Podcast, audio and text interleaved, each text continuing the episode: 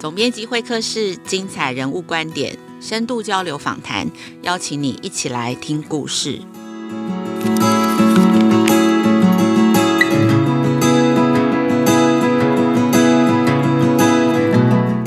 大家好，我是雅慧。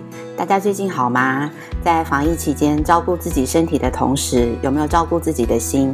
今天总编辑会客室现场的来宾是萨提尔的对话练习作者李重建老师。这本书哦，《亲子天下》今年五月底是销售十万册的再版。那十万册代表一个非常广大读者对这个书的内容的需求哦。那我自己参加过几次老师的工作坊，跟听过老师的演讲哦。李崇建老师总是可以用很温暖、很轻松的态度说：“怎么啦？”那这句话我觉得很有魔力哦，总是可以让人的情绪好像被打开的水龙头哦，可以松开你的紧张，哗啦哗啦的一泻千里。那首先，让我们现在现场先欢迎一下李重建老师。啊，雅慧好，各位听众朋友，大家好。OK，好，那我们就先来问老师第一个问题哦，就是。其实，呃，台湾是最近一个多月开始，呃，全部远距工作跟上班上学哦。那可是，其实世界上大概已经这样子的工作方式已经持续一年了。那老师过去的教学跟演讲，其实也不止在台湾。所以在过去这一年当中，还有在这一个月当中，老师自己。最常被问到的问题是什么？就是身为父母啊，跟老师在这段期间，大家在沟通上最大的困难是什么？老师要不要先分享一下您的观察？OK，呃，应该大家都会相同的问题，比较多的都是孩子不听话了。就是孩子为什么不听话？为什么我跟他讲了他都不听？然后什么他都听不懂？然后在家里面很吵。或者说他们都没有好好的有守秩序，叫他应该做的他都没有做，也就是说孩子应该要负他的责任，那他们都大概没有负，所以责任听起来像是一个轨道，那这个轨道在我们脑袋里面有一个图像，可是遗憾的是这个图像是你自己放着的，你并没有跟孩子做很好的确认，那有很多的爸爸妈妈会说啊，有啊，我有跟他讲啊，东西要这样放。然后时间到了要这样写，那他都讲讲不听啊。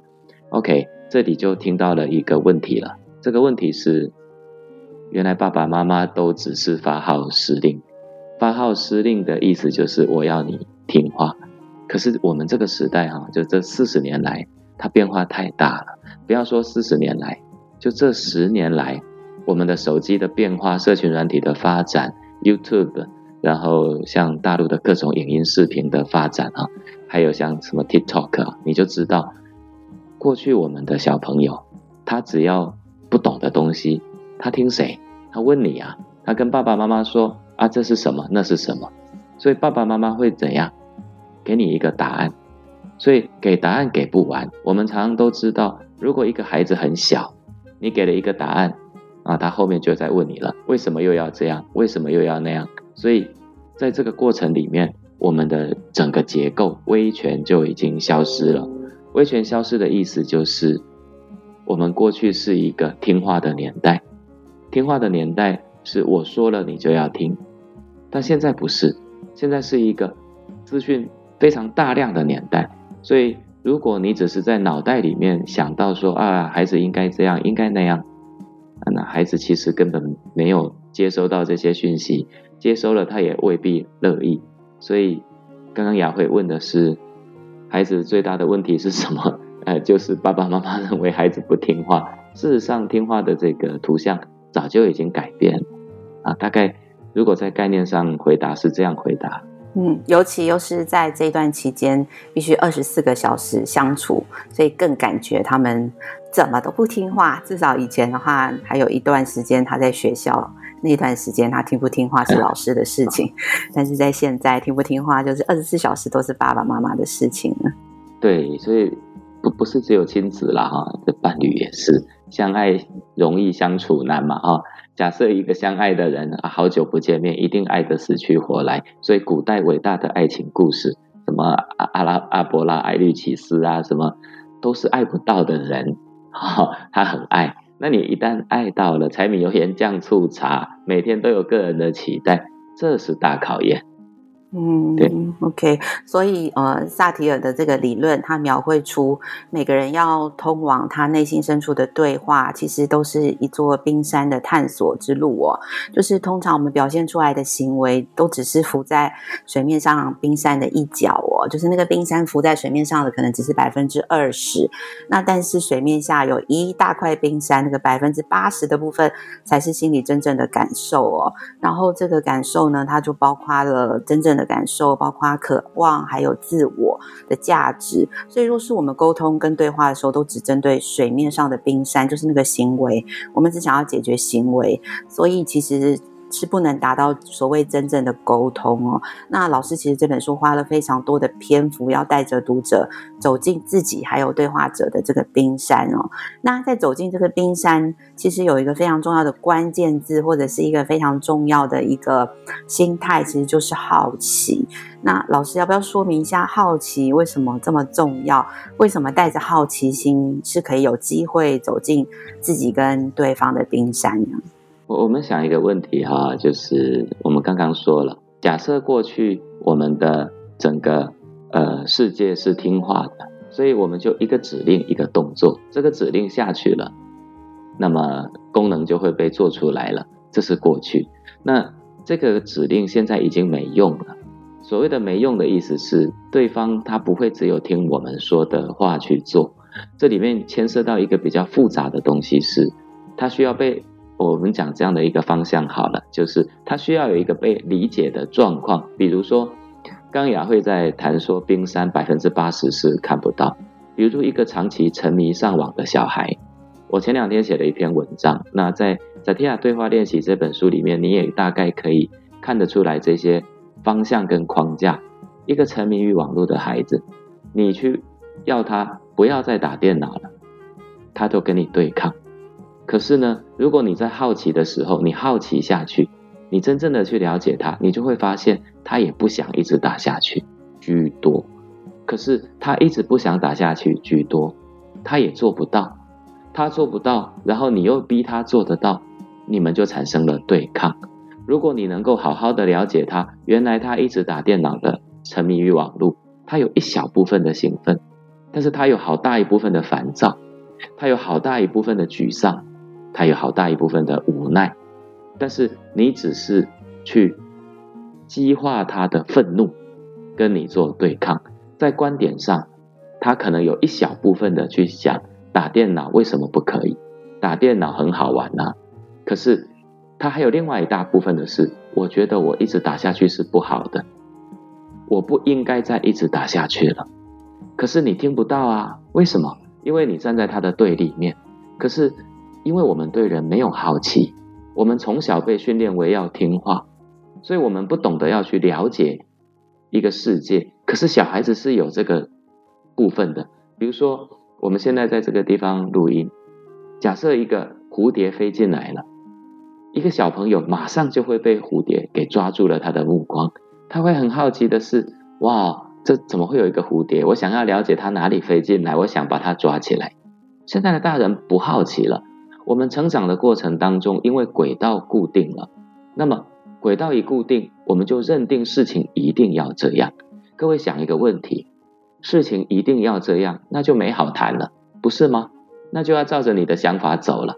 如果要照着你的想法走，你所带出来的对话就会激化对方跟你对抗，这是这个世界产生问题的根源。如果能够明白的话，问题几乎就能够解决了。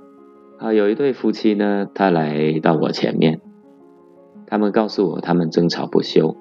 那老公告诉我，他的老婆不可理喻，总是回到家里面就一直不断的骂他，不断的指责他。老公觉得这个家没办法待了。老婆告诉我的是，老公回到家里面就只是挂在电脑前面，每天沉迷于网络，都十二点了，他还在这里玩，所以。我要他们展现他们的沟通给我看，老婆讲着讲着就生气了。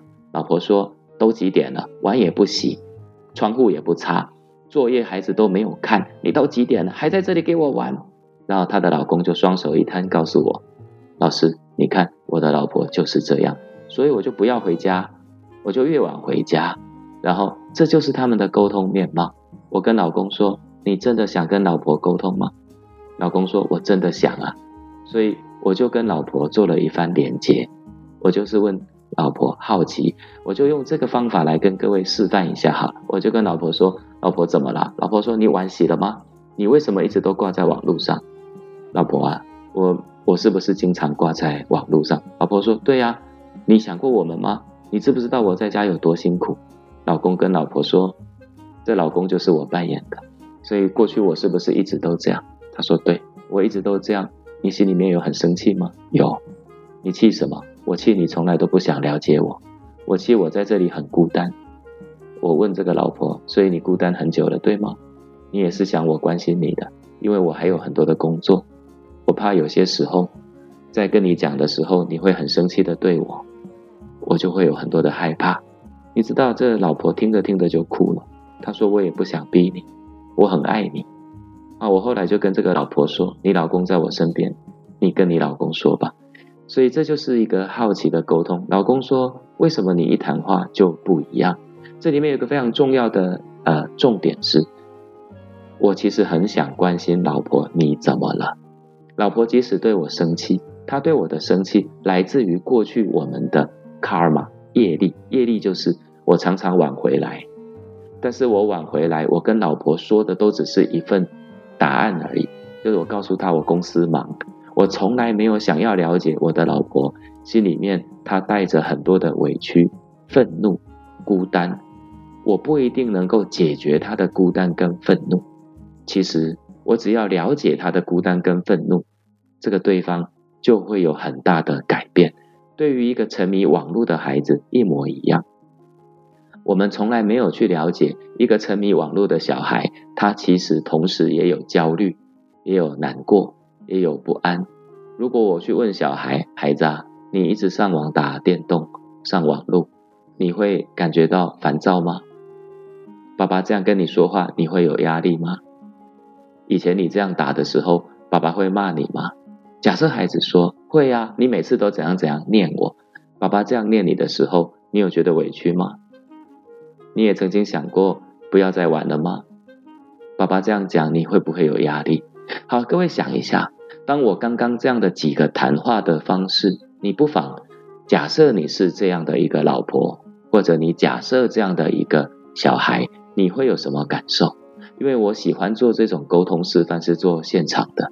我不太喜欢讲太多的概念，因为这些现场，他一翻两瞪眼，他就可以让对方有所感觉。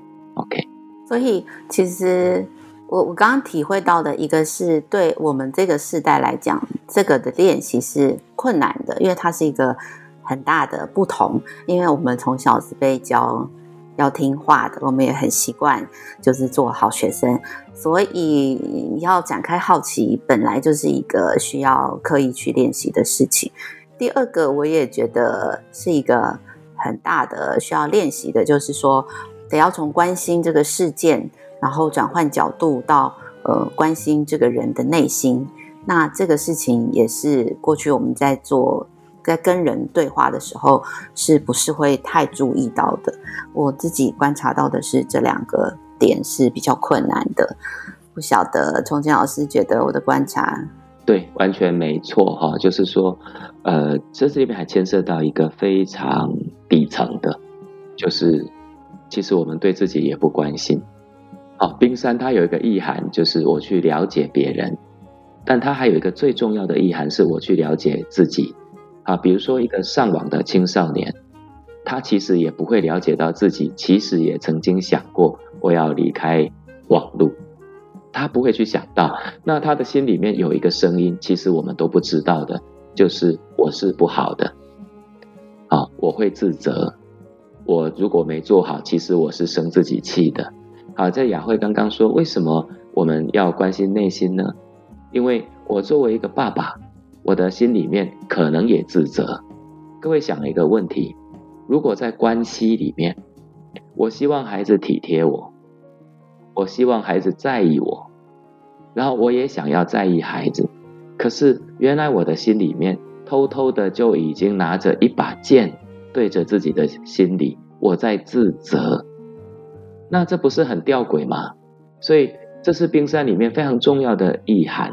我们需要懂得去照顾自己，了解自己，懂得爱自己了，那么我才能够把这份关怀关怀给我的孩子。否则，老公一在网络上挂着，孩子作业都没做，给我在网络玩这么久，哪个孩子、哪个老婆、哪个妈妈不生气？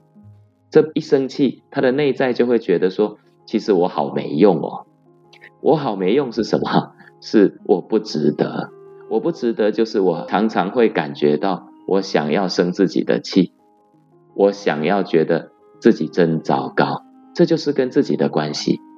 但是它是隐而未现的，所以我们如果懂得接纳自己了，也比较爱自己了。好，接纳自己就是说，我如果没做好，我还是骂了小孩，我也不会太自责，我从来开始就好。各位想一下。一个孩子，如果他决定不再上网了，可是他却上网了，你猜他心里面会有一个什么声音？声音是：哎，我又我又浪费时间了，算了啦，我觉得我自己今天都毁了，我真糟。我采访过好多决定六点钟要起床的人，他却八点钟才起床。他八点钟起床的时候，内心的小冰山就是告诉自己：我怎么又浪费时间了？我今天怎么会这么的偷懒？这两个声音一上来，他就觉得今天所有的事件都做不好，觉得自己今天真糟糕。可是这种内在的冰山隐而未现，影响他整个心灵的动态，这个被一般人给忽略啊。所以雅慧，你刚刚说要带着关心、带着爱去了解别人的内在，其实我们又何尝被自己了解呢？这是最底层的。我所谓的一个基础叫做爱自己，爱自己是从这里出发的，不是给自己吃好的、穿好的、买好的，不是。最重要的爱自己是，你了解自己的感受吗？当你烦躁、当你生气的时候，你知不知道？你接不接受？你能不能够去爱这样的一个在情绪当中的自己？二，没做好事情的时候。你能不能够接纳一个这样的自己？这才是我们所谓的爱自己的核心意涵，才有能力去爱别人。可是我觉得这真的好难哦，因为当然这些做不好的时候，你第一个就是会怪自己啊。你我们怎么可以先从不讨厌自己或不责怪自己开始，再谈到爱自己、接受自己？我我有两个方向告诉各位哈，第一个。小时候你没做好的时候，雅慧，小时候你没做好，你作为一个女孩，嗯，假设国小好了，二年级，嗯，妈妈叫你做功课或者叫你做个家事，你没做好，然后妈妈有可能责怪你，嗯，告诉我内心是不是会沮丧，嗯，会难过，嗯，会生气，嗯，告诉我你希望妈妈对你做什么？希望妈妈说：“这次没做好没关系啊，下次再试试看就好了，天也不会塌下来。” Okay. 对，雅慧，你说的太好了，这就是我们作为一个小孩子的期待。今天我们长大了，我们并不是去满足这个小孩子的期待，对自己，我们反而站在爸爸妈妈的身边，伸出一只手来责备自己，因为我们不曾。被真正的爱过，因为爸爸妈妈以前没有学过，所以我们有这个状况是从过去的生长环境被带来的。我们误以为这是一个理所当然的事，所以我们的大脑的神经的区块已经跟着这个惯性走了。好，这就是雅慧刚刚问我的，那怎么办呢？你要先辨识这个惯性，你要知道你过去有一个需求。好，我们有第二个。因此，我们只要讲一个东西就好了。这就是我在书里面写的 positive 哈。我在增订版里面写了一个：当我们的呃有一个目标做不到，那么我们该怎么办？我们现在看，假设呃刚刚有提到，我们事情做不好，我可以回来爱自己。假设这是一个目标，那么我们一般的爸爸妈妈就不会把先前的目标放在孩子要怎么样才能够不打电脑。当我一直去想着这个目标，它当然也是目标之一。可是我只有想着这个目标，却不知道我的内在一直不断的被自责给搅动了。所以，如果各位听众朋友听到这里，我们可否把目标先定在这里？我我愿不愿意不自责？做不到没关系。先下定这个目标，我愿不愿意去爱这个在难过当中的小孩？各位听众朋友，你可以深呼吸一下，想一个你做错的事情，做不好的，你可以问自己：我愿意放掉自责，去爱一个这么认真、没有放弃的自己吗？有的人是不愿意的，但是我知道有八成以上的人，我归纳过。他们愿意，如果愿意了，那么这个目标就定向在这个方向里面，我们就可以提醒自己，我做不好的时候，我可以在脑袋里面给自己这样的一个声音：我改变了，我决定要放下对自己的责备。你会慢慢的朝向这个目标有一些比较重要的改变。啊，简单来说是这样。雅慧，这是我刚刚回应你的，我用两个方向来回应。谢谢老师，我眼泪都快掉下来了。我想也再问老师一个问题，就是其实，呃，老师在谈到对话的时候，其实非语言的那个姿态也是很重要的。所以这是为什么每次阿倩老师在说怎么啦，可能就跟我们在说怎么啦是不太一样的。而且其实萨提尔的沟通模式里头有四个惯性回应的姿态，其中每一种姿态跟身体的应对也很重要。所以不同的对话，不同的人来讲，其实力量会完全不一样。老师可不可以多说明一点？就是除了呃对话的方式，怎么说话，怎么回话，那这些非语言的姿态为什么重要？我们又可以怎么样来呃帮自己呃调整这些非语言的姿态？OK，什么是非语言？哈，所以这个沟通它难学就难学在各位可以看非语言的四种姿态，指责就是一把剑。它是拿来防卫自己的，它是拿来去攻击别人的。讨好就是把自己给整个退进来了，他让自己退到一个安全的洞穴里面，但是却让自己自伤非常的严重，所以委屈会很大，痛苦会很大，愤怒被压抑着。那么他说出来的话就会变成这个声音：嗯，好的，嗯，OK，嗯，那你还要你还要继续玩吗？好，各位可以听到。这个声音很容易让人家听起来就想攻击你，就想叫你给我滚。那刚刚我说的那个指责的声音，你就会知道这个指责的声音啊，你这样好了吗？啊，你还不要再玩？你还要再玩吗？这听起来就是不舒服的。那第三个姿态，这个超理智就是冰冷的啊。古人说哈，如果继续荒废沉沦哈，那就是对自己的一种堕落。好，你你听这个声音。这这种声音，它其实是跟内在不连接，所以声音在有一本书叫《好声音的科学》，这个声音的一个医师，他做过了一个测试，音频，一个音频能够带给一个人不同的感受跟力量，所以《好声音的科学》这本书啊，当然不是为他打书哈，我只把这个数据拿出来，他提到一个小女孩，她要上去演讲。她远在千里之外，所有的小女孩都害怕，但是他们做了一个对照。妈妈如果有打电话温暖的跟女孩说没事的，妈妈在这里帮你打气，这个小孩他的表现就会更好。所以原来大脑的这个整个结构，它会透过什么东西？透过声音，音频会影响一个大脑皮质，产生它荷尔蒙的流动，会有感觉不一样。那它还会产生的是视觉，所以我们刚刚说的这种图像的视觉，有人做一个行动要压迫你，那么这个东西还是会让人有感应的。所以假设我们的语言，当然第一个要改变。所以我们听到雅慧说怎么啦？这怎么啦？就是一个好奇，就在形式上我们可以有一个改变。那在改变的同时，各位可以听，如果你带着生气的声音，哎啊，你怎么了？啊。怎么了？如果你用讨好的啊，你怎么啦？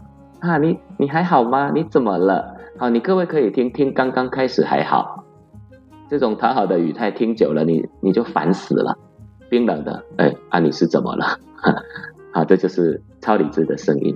疏离的，打岔的，哎，你怎么了？啊，各位可以听到。假设我们把声音换过来，啊，雅慧啊，你怎么了？我刚刚看到你好像不太开心，你有吗？各位可以比较一下。那我们就要问这个问题了：这个声音是怎么来的？阿健老师是不是天生就这个声音？你去问我的妹妹。我的弟弟最知道，我的声音是急躁不安，充满着愤怒。我用一个难听的字眼叫做暴戾之气。我是开始于对自己的爱，就是我开始慢慢的能够照顾自己了。各位想一下，一个带着愤怒的小孩，你还要他装着很有礼貌；一个带着愤怒的小孩，你还要他彬彬有礼。带着愤怒的小孩，你要叫他委曲求全，他就会产生出那种不协调的状态。我表面上好像要关心你，你感觉都感觉到，你的内在好像在刺我。所以，我们的声音其实来自于对自己的爱，这个爱它强求不来，慢慢的，我们才可以把这种对自己的爱展现在对于孩子、对于他人的身上，乃至于对于。陌生人啊，我对于陌生人，呃，坦白说，我其实内在都还带有非常大的接纳跟爱在身上。这在过去的我来讲，这是完全不可能的事情。哎，我也不知道我这样有没有回答到雅慧啊。所以很神奇的是说，当你对别人越温柔、越宽容的时候，其实你也是越来越能爱自己。没错。比如说我我我讲过一个故事嘛哈，就是我从小妈妈的女性伴侣就跟妈妈跑了，就是我妈妈跟她跑了，在我家她拿过枪来杀我，骂我，把我关在顶楼，在我家喝酒闹事，我十多年不跟妈妈联络。那后来我我的内在变得安稳了，我跟我妈妈连接，我开始养我妈妈，也养我妈妈的伴侣，然后我也买了房子给妈妈跟妈妈的伴侣住。我的外甥女就问我，你为什么要对她这么好？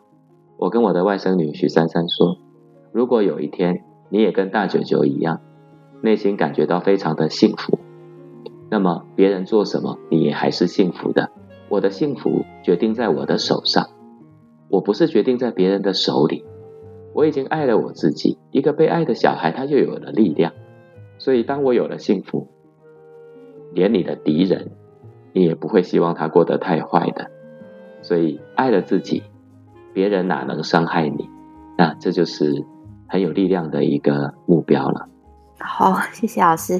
我想最后也想再问一下，就是这一次的再版，其实还有一个很漂亮的冰山练习曲的笔记本哦。老师要不要谈一谈这个笔记本？你为什么想要设计跟这个再版放在一起？然后，呃，读者可以怎么样来用这本笔记本来帮助自己进入自己的冰山呢？冰山练习曲这个部分呢，就是很多的人呢，他对自己不够了解，所以比如说我们发生了一件事情，这个事情发生了，我们总是觉得为什么他都是这样，为什么我都做不好？那么冰山练习曲设计的步骤就是，当一个事件发生了，你其实有能力一步一步的去照顾自己，照顾了自己呢，他的第一步就是你的感受是什么？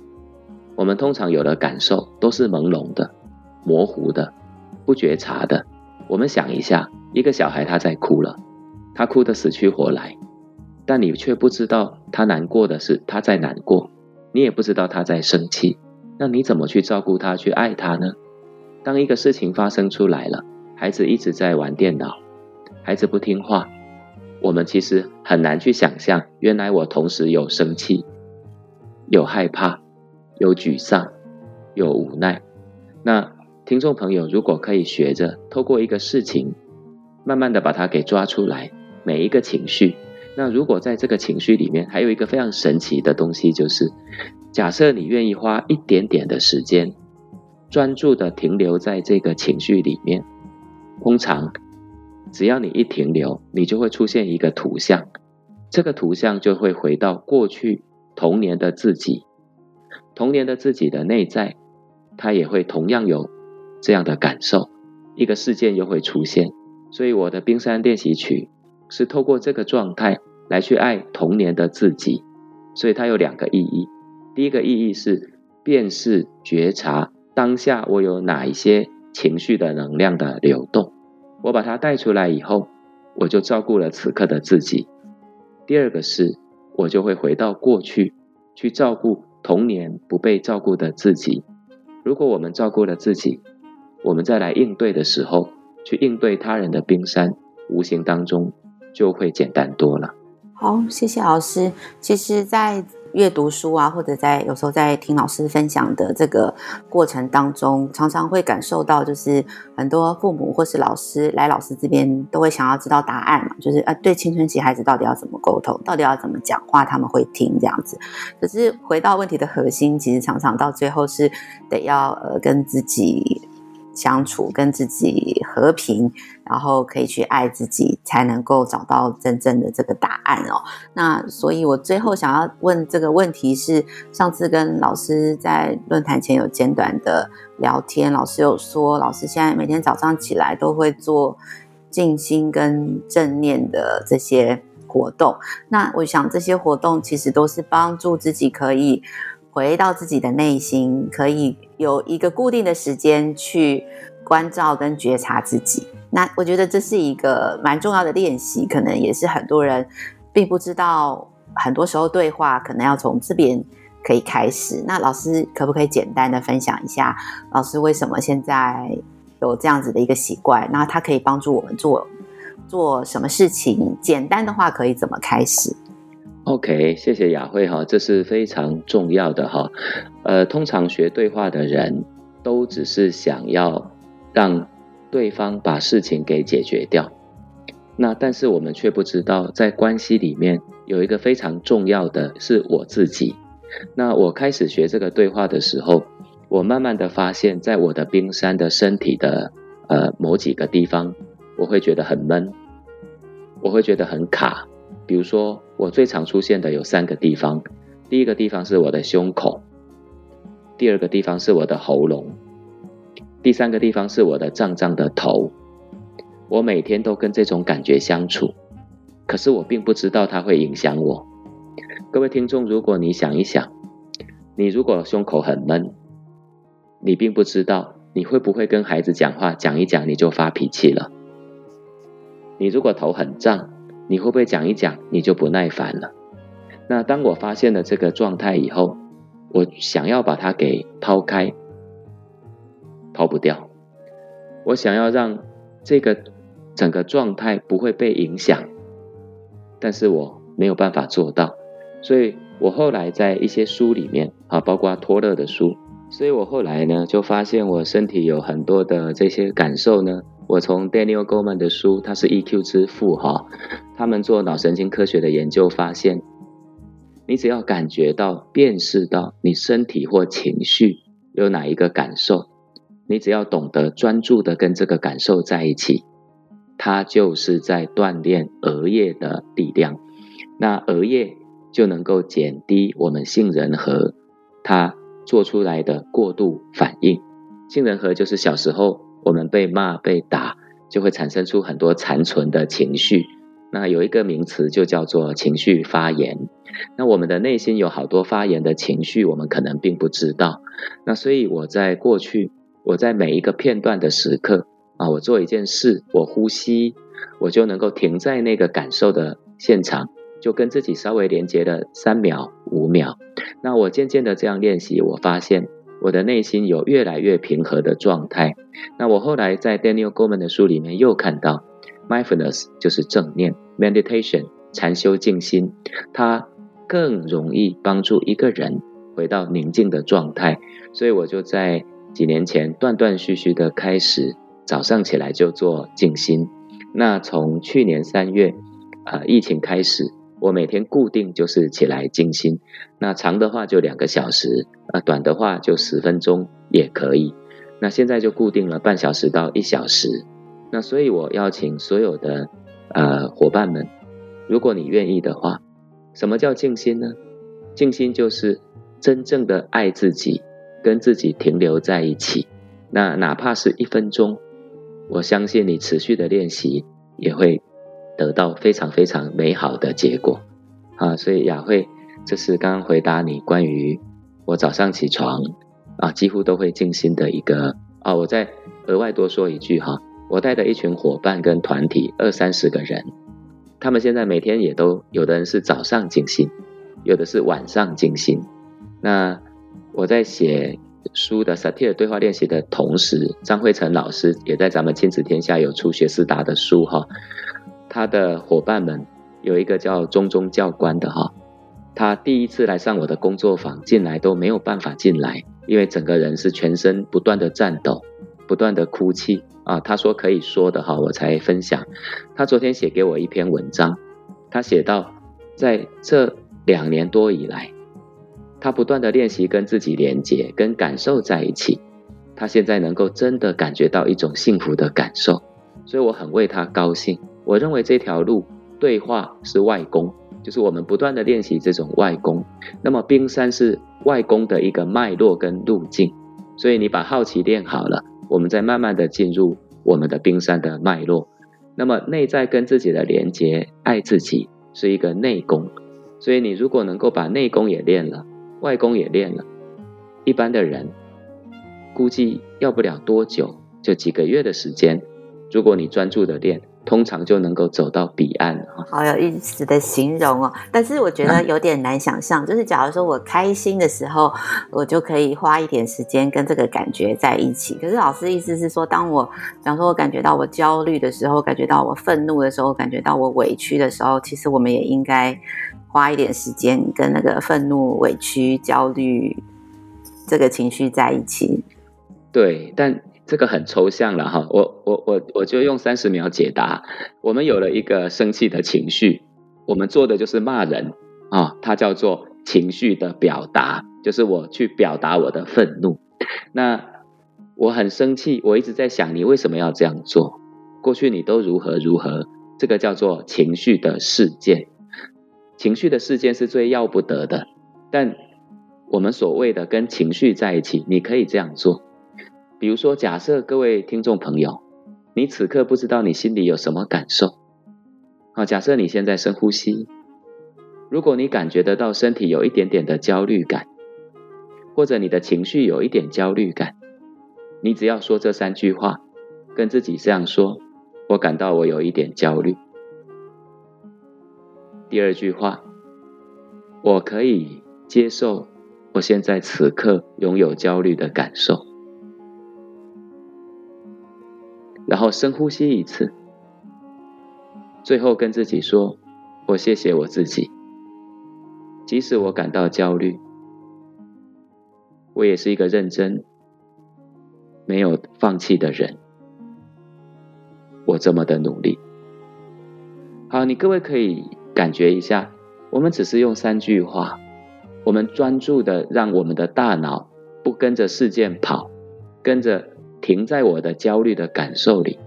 刚学的人这有点抽象，你遇到的任何的状态，你只要这样做久了，你大概就有一个反射动作。你感觉到焦虑，你连这些语言都不用说，你的身体就自动跟这个焦虑在一起。一般跟这个焦虑在一起比较深的。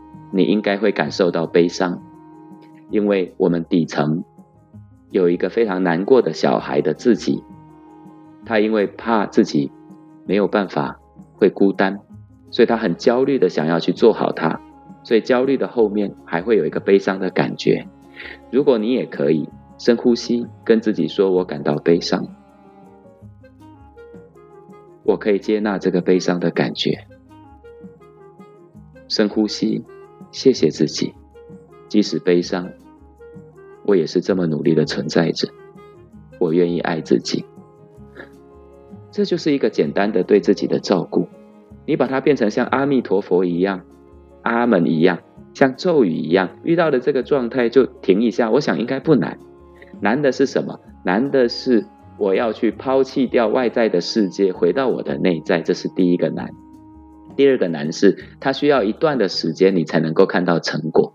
但你如果迈开了这一步，你就可以品尝到果实的甜美。所以雅慧大概是这样。好，非常谢谢阿健老师。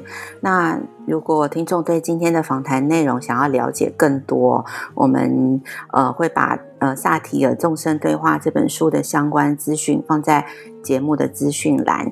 那大家也可以搭配，呃阿健老师也有帮亲子天下录萨提尔对话的线上课程的影音示范，里头有很多的对话练习。雅慧刚刚提的那个萨提尔的亲子对话练习是亲子天下平台做的哈，我自己认为这一个影音做得非常好哈，就是我认为简单、清楚、明了。那我鼓励各位先去看了这个呃视频哈。那我昨天才接收到我加拿大的一个团体的朋友要买一千套哈，就是他要去下单，我说要帮你砍价吗？他说不用，他自己去包装着把它买下来。那这个是因为他看了，他觉得非常的棒，所以我难免在这边呼吁一下。因为我的第二章，我未来会想做，就是刚刚雅慧说的，照顾自己的内在的部分。那各位先把外公的脉络先了解了。那将来学了内功以后呢，我想就比较简单。我带了好几十个伙伴，三四十个以上哈，就我所知的，都能够做到这个部分哈，所以我认为它不是太难的事情。谢谢老师。还有一段是，假如你是教育工作者，想要透过这套方法跟内在觉察，用更包容、平静的方式跟孩子相处，带来更好的教学品质的话，教室里的对话练习这本书也非常适合你来看。那呃，我们今天非常谢谢阿健老师，然后非常感谢大家今天收听总编辑会客室，我是雅慧，亲子天下的 Podcast，周二谈教育，周四聊生活，欢迎关心孩子教育教养的你订阅收听 Apple Podcast，请给我们五星的评价。你想要听什么样的节目，什么样的内容，也非常欢迎大家来许愿池给我们回馈。那阿健老师跟大家说拜拜吧。啊，谢谢各位，拜拜。谢谢，我们下次见。